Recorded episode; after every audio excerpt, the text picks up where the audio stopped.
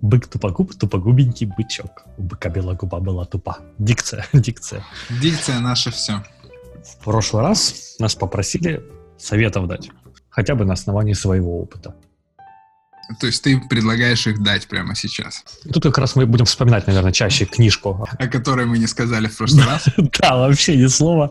Она, она ушла с монтажером куда-то. Да, книжка, о которой идет речь, это книжка Ларри Кинга How to talk to anyone, anywhere, anytime, или как-то так.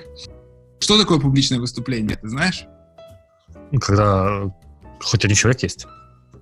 Да, по-моему, когда больше типа одного тебя слушают, то есть двое. Кот и жена уже кот, публично. Кот и жена — это уже публичное выступление.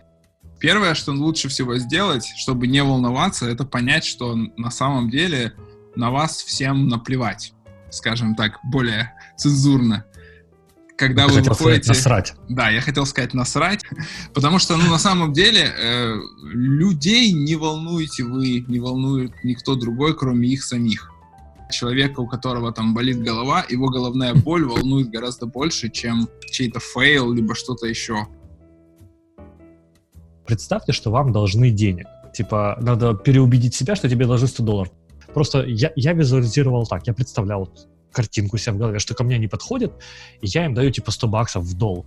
Это помогает хотя бы чуть-чуть себя обмануть. То есть ты хочешь сказать, что ты им даешь в долг во время выступления, либо ты пришел, и они типа... Ну вот я смотрю на них и думаю, так, они уже мне должны. Даже если им что-то не понравится, и что, они мне нужны деньги. А, вот так. Ну, то есть, как бы, мне насрать. то есть, мне насрать на какие-то моменты. У, у нас, получается, в общем-то, на тебя всем насрать, и тебе на всех насрать. Зачем мы все собрались? Непонятно в этом месте самый популярный совет — это представить аудиторию голыми. Слышал там такое? тоже такое было. Представь себе, вот представь себе ситуацию. Ты заходишь в аудиторию, там сидят все голые, но это явно тебя не расслабит. Они голые, им на тебя насрать, при этом они тебе должны денег, и поэтому... Тебе на них насрать. Да, тебе на них насрать даже в жизни бывает, когда что-то идет не так, человек начинает нервничать и клацать на пультике вперед-назад. О, да. Там не та картинка, он начинает извиняться за не ту картинку. О, причем да. 10 раз извиняется, все, он уже там потеет. На самом деле аудитория никогда не знает, что должно быть, условно говоря, на следующем слайде или что должно быть дальше в твоей презентации.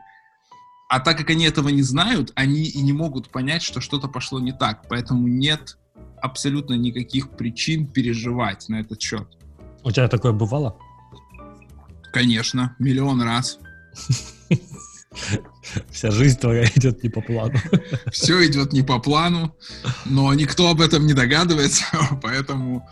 Ну, как все убедились, наверное, все, кто планировали отпуска на весну. Всем привет. Да, да, я в их числе тоже. Да, мы все, все планировали куда-то ехать. Кстати говоря, когда ко мне подходят молодые коллеги и спрашивают... И коллежанки. Совет, да, и коллежанки. Я хотела бы что-то рассказать, либо хотел бы что-то рассказать. У меня опыта немного, Ужас. и я боюсь, что меня никто не будет воспринимать всерьез. Помните бессмертный монолог барона Мюнхгаузена из кино? Перед тем, как полезть, э, собственно, в пушку, из которой а, вы должны были выстрелить на Луну, что он сказал, типа, все глупости в мире делаются именно серьезным выражением лица. Точно, вот. точно. И, в принципе, я это когда-то услышал, мне это понравилось сразу, с тех пор я вот такой дурачок. Чем проще относишься вообще тому, что происходит, тем как-то проще жить. Давай попробуем еще каких-то более таких практических советов дать именно в плане публичных угу. выступлений и закроем эту тему уже.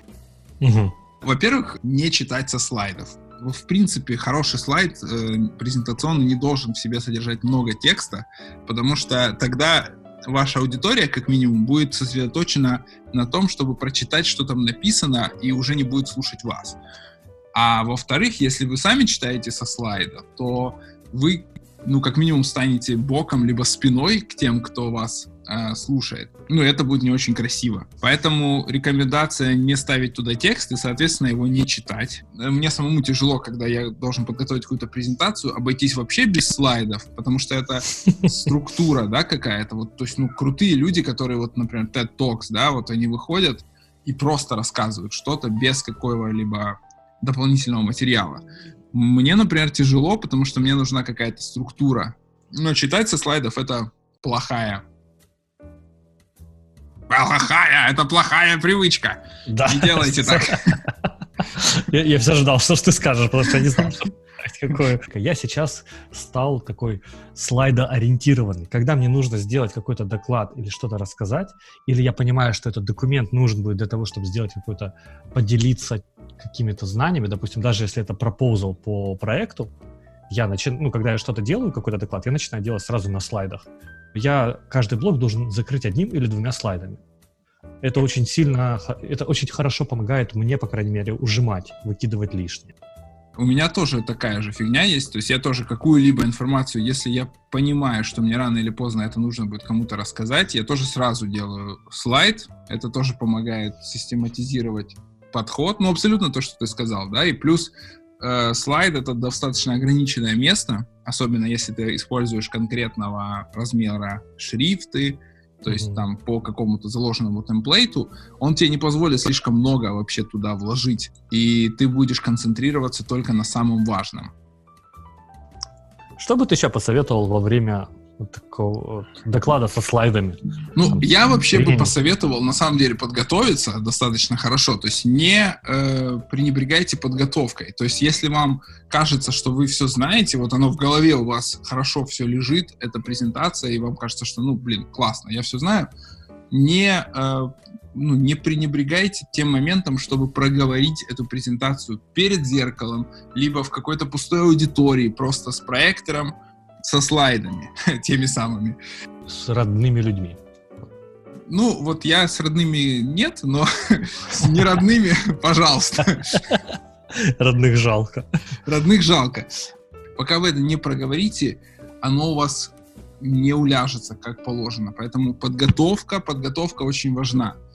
Второй момент — это ваше, вот, э, когда вы уже пришли в то место, где вы будете рассказывать, как правильно стать на сцене, чтобы там проектор не бил вам в глаза, что делать с руками, что делать с ногами, ходить туда-сюда, либо не ходить, смотреть в зал, либо смотреть куда-то там поверх зала. Вот это все должно быть для вас уже определено. Можно смотреть в глаза кому-то и рассказывать всю презентацию одному человеку.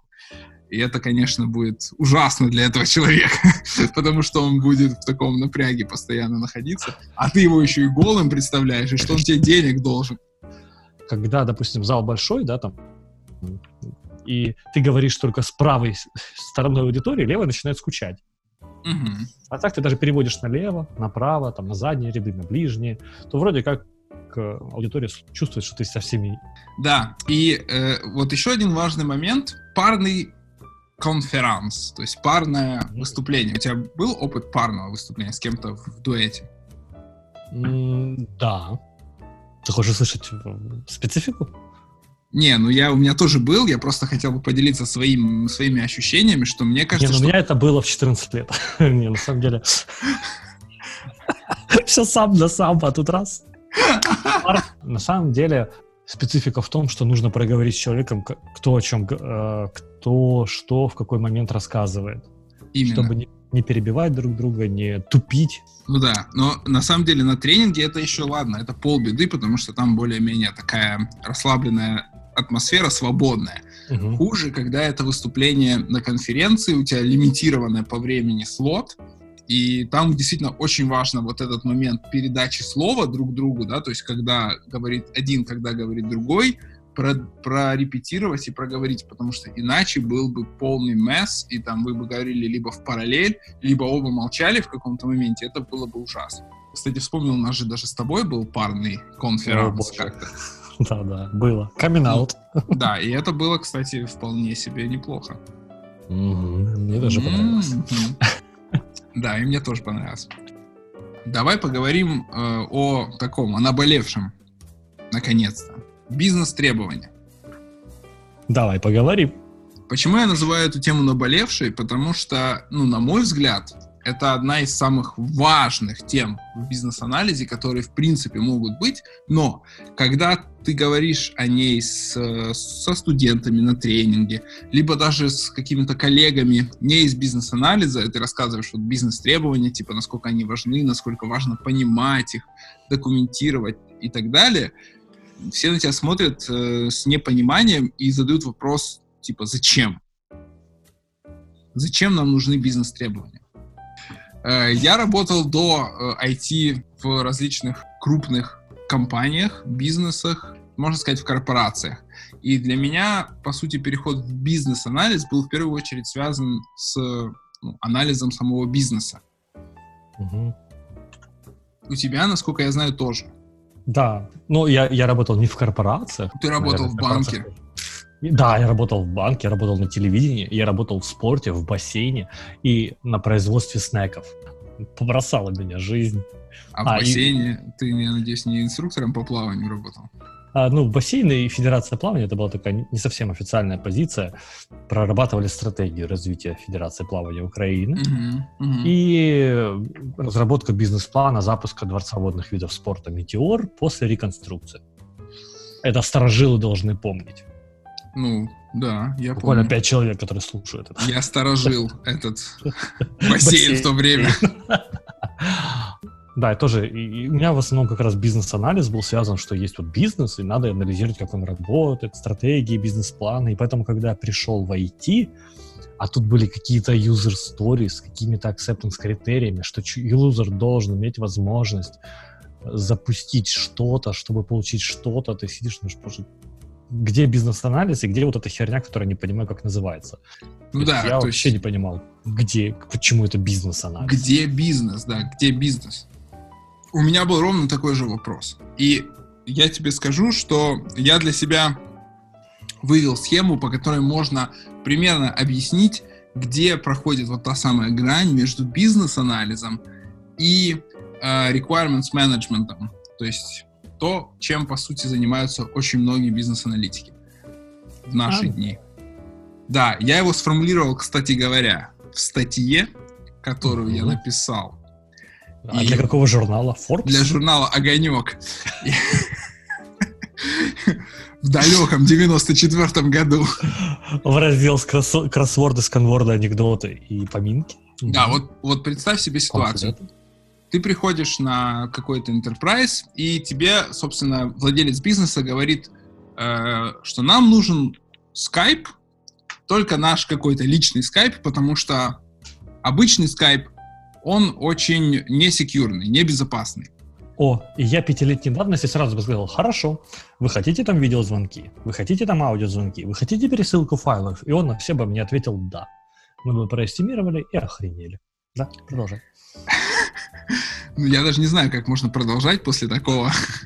Э, но на самом деле, то есть что делает Requirements Management в этом моменте? Он берет э, Skype, да, как таковой, разбивает его на какие-то фичи, начинает декомпозировать, начинает, э, по, су по сути, прорабатывать требования и начинает девелопать Skype для этой организации. Это уровень requirements management. Что делает бизнес-аналитик? Бизнес-аналитик задается вопросом, почему, да, нашим любимым. Зачем вам нужен Skype? Как вы его будете использовать? Какую ценность он принесет? И выясняет на следующем уровне, что 99 процентах случаев эта организация использует Skype для того, чтобы просто пересылать файлы друг другу. Например, это вордовские документы, либо Excel. -ки. После этого они просто типа делают там правки и пересылают обратно этот файл. Mm-hmm. И при этом, допустим, все правки вообще обсуждаются по телефону. То есть из функциональности Skype они используют только пересылку файлов. Не основную причем. Да. Нужен ли им Skype? Нет. Им скорее подойдет что-то типа Google Дока, да, либо там, да, да, да, да, да. Э, допустим, да, секьюрный, с возможностью параллельной работы, и это совершенно другой solution, который принесет гораздо больше ценности тому самому бизнесу. А тут потом может выясниться, что путь файлов очень часто, э, ну как разные типы файлов идут по, одному, по разным путям, но эти пути обычно стандартизированы. И тут мы приходим к системе документа оборота, то есть тот же SharePoint с настроенными там Э, цепочками согласований или чего-то еще. То есть вообще скайпа там и не ночевало даже. Ну, именно. И получается, что в первой ветке развития этого сюжета, да, как вот в GTA представляем, играем в игру, э, ты девелопаешь им Skype, и по сути mission failed, да, такой типа играет музыка, потрачена, wasted, wasted да. Второе... И проститутка мимо идет вот это кривыми ногами. Вот этими. Обязательно, да, обязательно. Без нее никак. И второй вариант развития событий, ты им предлагаешь решение, которое просто им приносит мега ценность на данный момент. Они в восторге, они не знали, что такое есть. Они могли, в принципе, не знать, что есть Google Docs. Представьте себе, что есть люди, которые не знают, что есть такая вещь. Их достаточно много, особенно в интерпрайзах. И ценность, которую вы принесли, она во много раз превосходит ожидания клиента. То есть они просто хотели какой-то Skype, а ты им предложил либо там Google Docs, либо э, какую-то систему, вот как ты сказал, документа оборота собственную, которая просто закрывает миллион проблем, и, про, и проститутка уже с ровными ногами пройдет мимо. Вот, вот, собственно, вот здесь пролегает разница между requirements management и бизнес-анализом. То есть requirements management — это, по сути, взять требования, а, описать какие-то acceptance критерии и объяснить команде. Надо сделать вот это. Заказчик сказал, что нам нужно сделать вот это. И тут я хотел бы доб- добавить, что requirements management по-прежнему важен и нужен. Абсолютно сейчас, точно. А, просто мы говорим про подход, как бы про парадигму. Requirements management — это естественное продолжение бизнес-анализа. Просто бизнес-анализ должен, и от анализ бизнес-требований должен идти перед requirements management. Ну, тут можно я добавлю, что... Майк дроп! я, для, я как бы на основании своего опыта очень неправильно, я уверен, разбил на четыре роли в проектах или такие группировки функций, которые выполняет аналитик, который по должности называется бизнес-аналитик в проектах. Это роль бизнес-аналитика, собственно, человека, который начинает с бизнес-требований, который задает заказчику вопрос, а какую проблему вы решаете у себя, какую проблему решаете у юзеров, а какие критерии успешности вашего продукта вы считаете? То есть, по сути, то, на что надо закладываться, да? Какие у нас основные критерии должны быть, для... что мы должны выполнить, как бы must-have. Это те вопросы, которые надо не стесняться задавать э, заказчику и не бояться их задавать, не думать, типа, ой, блин, я сейчас ему задам вопрос, зачем ему скайп, да, вот то, что вернемся к тому примеру. Mm-hmm. А это же наглядно, скайп нужен для общения. Нет, лучше дебилом быть сейчас, чем когда в проект уже будет ввален миллион долларов. Бывает еще аналитик выполняет кусок роли продукт-менеджера. Там, где мы... Соб... Ну, продукт-менеджер тоже должен понимать бизнес, но при этом он, он уже может формировать релизы, видение продукта, какие-то фичи, то есть вот чуть-чуть продукт-менеджмента. И еще четвертая роль — прокси продукт ownership чаще всего. Ну или просто продукт ownership. Это когда мы продукт owner по скраму, да, вот тут я как бы акцент сделаю на взаимодействие команда-заказчик, обеспечивать эту фасилитацию. на самом деле эти роли очень сильно пересекаются, я их разделил так, потому что делаю акцент на разных вещах. Чаще всего, когда мы говорим, что мы продукт-оунеры в проекте, у нас, скорее всего, есть заказчик, который уже все себе решил. А, ну то есть ты выделил продукт оунера только как роль, которая есть в скраме. Про, да, и у нас, как у аналитиков часто. Ну, вспомним тот проект, с которым мы вместе работали. Там был продукт оунер и продукт менеджер с той стороны. Да. А мы общались с этими, с этими ребятами и уже декомпозировали те фичи, которые они напридумывали, и помогали команде работать. Вот мы были в роли прокси-продукт-оунеров. То есть, когда мы согласовали с заказчиками, что мы вот именно это они хотят, мы с командой уже декомпозировали это все на сторке, описывали, девелопали, тестировали. Вот. То есть это, чаще всего вот, вот, вот она, роль продукт-оунера, прокси-продукт-оунера, это вот фасилитация работы команды команды часто не понимают домен, в котором они работают, а Scrum подразумевает, что команда знает домен, а у нас чисто, чисто джуны из, там, из какой-то интернатуры пришли такие, ебать, мы умеем девелопать калькулятор и сапер. А им тут раз там страхование штатовское. А, ну, а им тут раз пасьянс косынку. Осилишь — щегол. И insurance estimates. И все. И все охуели.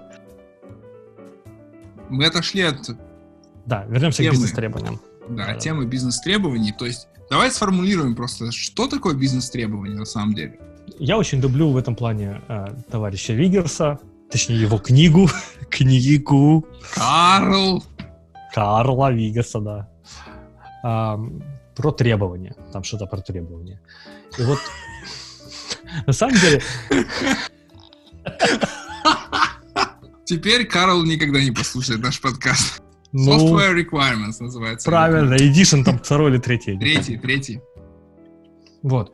И там у него есть раздел «Бизнес-требования». Вот он мне очень помог в свое время, когда я прочитал этот раздел, я лучше понял, что в Бабоке по этому поводу написано. И вообще все остальные источники, они в принципе об одном и том же, всегда.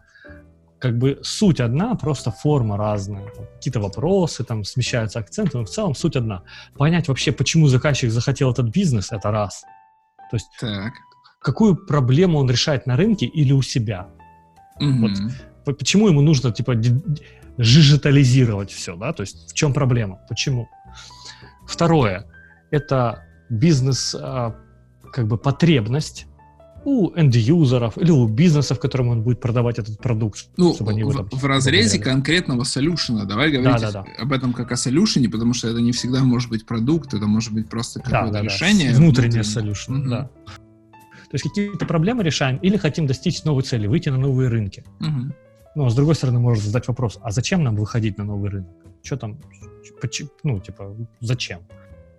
Я хочу э, еще сказать вещь из, из Бабока, да простят меня слушатели, что бизнес-нид там характеризован как problem или opportunity.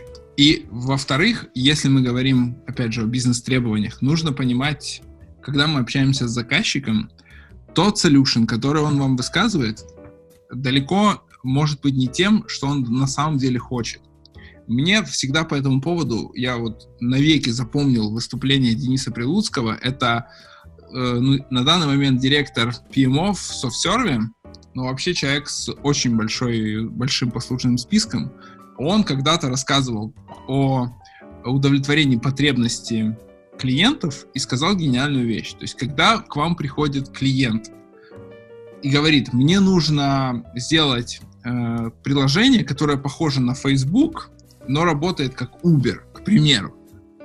Действительно ли ему нужен Facebook, который работает как Uber? Скорее всего, нет. Э, просто это единственный язык, который он может использовать, чтобы объяснить вам, свою проблему. То есть, когда клиент приходит к вам с каким-то солюшеном, скорее всего, это просто попытка сформулировать проблему, которую он пытается решить. Потому что он знает только Facebook, он знает только Uber. Может быть, ему в Facebook нравятся цвета, а в Uber ему нравится, там, я не знаю, как машина едет по карте. Карта, да. Ну, на, на самом деле я с тобой абсолютно согласен, что удивительно.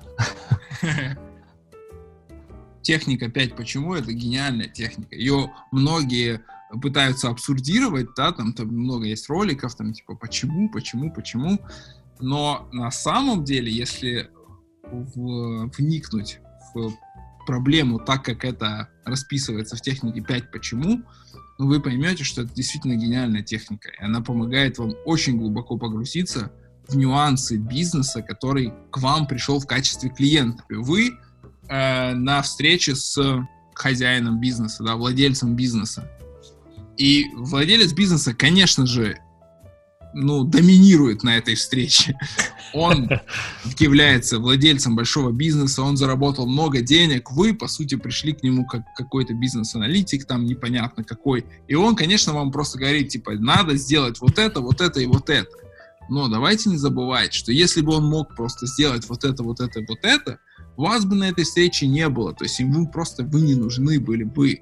Поэтому если вы уже находитесь на этой встрече, значит, от вас что-то нужно, значит, вы являетесь в данный момент профессионалом, к которому обращаются за консультацией. И вы абсолютно вправе задать интересующие вас вопросы, такие, как вот Антон уже упоминал, какую проблему мы хотим решить, какую ценность мы хотим создать таким-то решением, и зачем вообще это все. И вот бизнес-требования — это именно об этом. То есть зачем мы все это делаем. И любой delivery-директор к тебе придет и скажет, послушай меня, дорогой, никакую боль клиента ты уже давно не решаешь. Клиенту просто нужно освоить определенный бюджет, и в этом и есть вся задача. И может быть он прав, но нам всегда нужно понять э, на самом деле причину самого проекта или инициативы, либо вот этого солюшена, как мы называем, зачем это все делается и какие проблемы будут решены. То есть освоить бюджет это, в принципе, тоже проблема в определенном смысле. Что-то мы ушли в это, в назидание. Да, давай скажем, э, ну, давай поговорим о том, Это как... была шутка. давай поговорим о том, как можно, собственно, получать эти бизнес-требования. Давай усложним немножко этот момент. То есть понятно, что проговорить с заказчиком, и когда заказчик идет тебе навстречу и обрисовывает цели бизнеса, это самый идеальный вариант. Но, допустим, заказчик не хочет вникать в эти нюансы и, и говорит, вот у меня есть, условно говоря, предложение, которое нужно сделать, я вам заплатил деньги, давайте как вот это и сделаем. Но, тем не менее, вам важно понимать бизнес-требования. Как собрать эти бизнес-требования без участия самого заказчика? Гуглить. Ты бы как собирал? Ну, э, research, например. Одна из техник бизнес-анализа. Искать информацию. Какие, если это достаточно крупный клиент, возьмем акционерное общество, они должны быть максимально прозрачны. Они всегда публикуют какие-то отчеты о своей деятельности, стратегические инициативы для своих акционеров.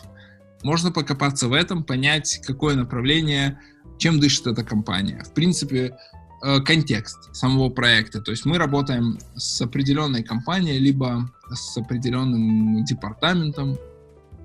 Угу. Какое место он занимает в этой компании? Какая его роль? Сколько там работает людей? Кто будет в итоге пользоваться э, тем самым решением, которое вы пытаетесь внедрить? Это все вам даст очень много важных нюансов. То есть, условно говоря, если ваши пользователи — это какие-то профессионалы, то э, вы должны понимать с точки зрения user experience, например, что вам не нужно писать им какие-то там подсказки, либо что-то еще. То есть они, по идее, должны знать, как пользоваться приложением. У них будут тренинги, у них будет какой-то мануал и так далее. Если ваши пользователи — это пользователи Инстаграма, да, то есть, условно говоря, просто любой пользователь на рынке, тогда продукт должен быть максимально user-friendly. Это один лишь пример, который показывает, какие решения может принимать бизнес-аналитик в отношении своего солюшена. Можно посмотреть, э, что делают конкуренты, можно поискать сотрудников, которые уже работали с подобными клиентами и перенять их опыт, да, понять, вот для такого клиента важно, например, там что-то, а остальное не очень важно. Можно, на, например, залезть в LinkedIn и найти людей, которые когда-то работали в этой компании, и просто пообщаться с ними. То есть нельзя себя ограничивать просто какими-то, какой-то информацией, которую вам передал заказчик, либо project менеджер когда вы просто пришли в этот проект. Есть такое понятие, как типичное не то. Это когда дается задание э, инженерам спроектировать новую ракету или там адаптировать существующую. Есть два подхода которыми может воспользоваться этот инженер. Первый. Пойти к генеральному конструктору и выспрашивать у него, что же он хотел. Этот, этот путь, как вы понимаете, он просто предполагает успех в плане увольнения, поиска новой работы. А второй путь — это попытаться из тех данных, которые есть, и assumption, спроектировать что-то, пойти и сказать, я правильно вас понял, что это будет вот так. И тут уже либо заказчик вам хоть что-то расскажет, либо он отмахнется и скажет, давай пили, ну тогда, типа, ну что мы, мы сделали все, что могли, да, типа. Ну, на самом деле, типичное не то, это офигенная техника, которую, спасибо тебе большое, что ты ее затронул. Я вот могу привести прям свежий пример. Сейчас работаю в проекте с э, дизайнером, и э, мне нужно для тут мы уже уходим в чисто requirements management. Для определенных страниц нужно э, заголовки и текст, который будет под заголовком. То есть, типа, второй header, ты логинишься в приложение, и ты видишь эту страницу, видишь перед собой э, некий header с каким-то заголовком.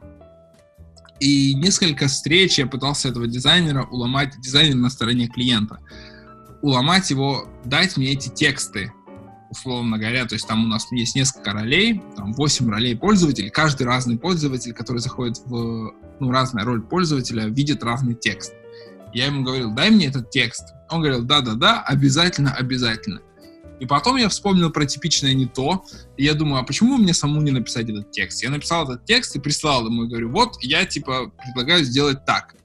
И он такой, типа, окей, вот здесь окей, вот тут давай поправим, вот здесь поправим. И в итоге, вот, пожалуйста, у меня есть этот текст, у меня есть требования, которые мне нужны, чтобы передать команде. По сути, это вот та самая методика fail fast, да, которая у нас mm-hmm. известна всем, надеюсь. Лучше сделать какой-то прототип как можно раньше и понять, что вы делаете не то, чем очень долго работать над чем-то и понять, что это в итоге не то спустя какой-то критичный отрезок времени. Это можно применить и к бизнес-требованиям. То есть, когда вы лиситируете бизнес-требования, когда мы лиситируем бизнес-требования, можно сформулировать какие-то тезисы, э, прийти к заказчику и сказать, смотрите, я вижу наши цели такими. Я так делал. Ничего страшного в этом нет. Клиент 100% легко может их отредактировать и сказать, ну, это не совсем правильно, вот правильно будет вот так. И это очень крутой способ, как можно получить те самые бизнес-требования, которые вам нужны. Ребята, спасибо, что вы послушали этот подкаст. Э, мы старались для вас. Не стесняйтесь бизнес-требований, они есть у всех. Блять, много монтажа предстоит мне, я так чувствую.